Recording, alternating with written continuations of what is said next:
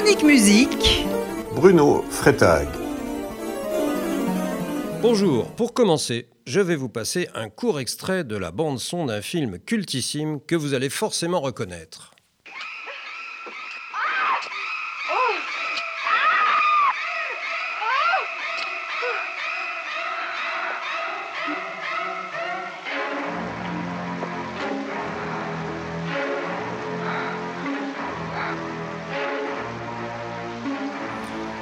Alors vous avez évidemment reconnu la scène de la douche de Psychose qui se passe dans le célèbre Bates Motel dont le décor a été conservé et qu'on peut toujours voir en visitant les studios Universal à Hollywood. Psychose, c'est probablement le chef-d'œuvre d'Alfred Hitchcock. Ce que vous ne savez peut-être pas, c'est que la musique de ce film, qui contribue aussi parfaitement au climat de cette scène, est due au compositeur américain juif Bernard Herrmann. Né à New York en 1911 au sein d'une famille juive d'origine russe, Bernard Herrmann reçoit très jeune une éducation musicale et il montre rapidement des dons pour la composition.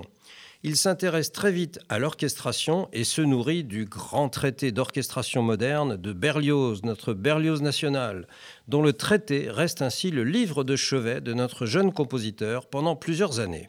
Hermann s'imprègne aussi des compositeurs français Debussy et Ravel, tout en se liant d'amitié avec un autre compositeur américain juif, Aaron Copland.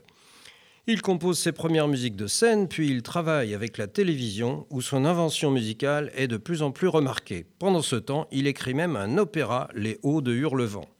C'est avec Citizen Kane et Orson Welles que Bernard Herrmann commence brillamment sa carrière de compositeur au cinéma. Mais c'est toutefois sa rencontre avec Alfred Hitchcock qui marque le sommet de la gloire de Bernard Herrmann, qui écrit en effet la musique de neuf films pour Alfred Hitchcock, dont Sueur froide, La mort aux trousses et surtout le chef-d'œuvre Psychose, film à la musique très particulière, puisque son ambiance exceptionnellement angoissante, et pas seulement dans la scène de la douche, est obtenue grâce à un simple orchestre à cordes.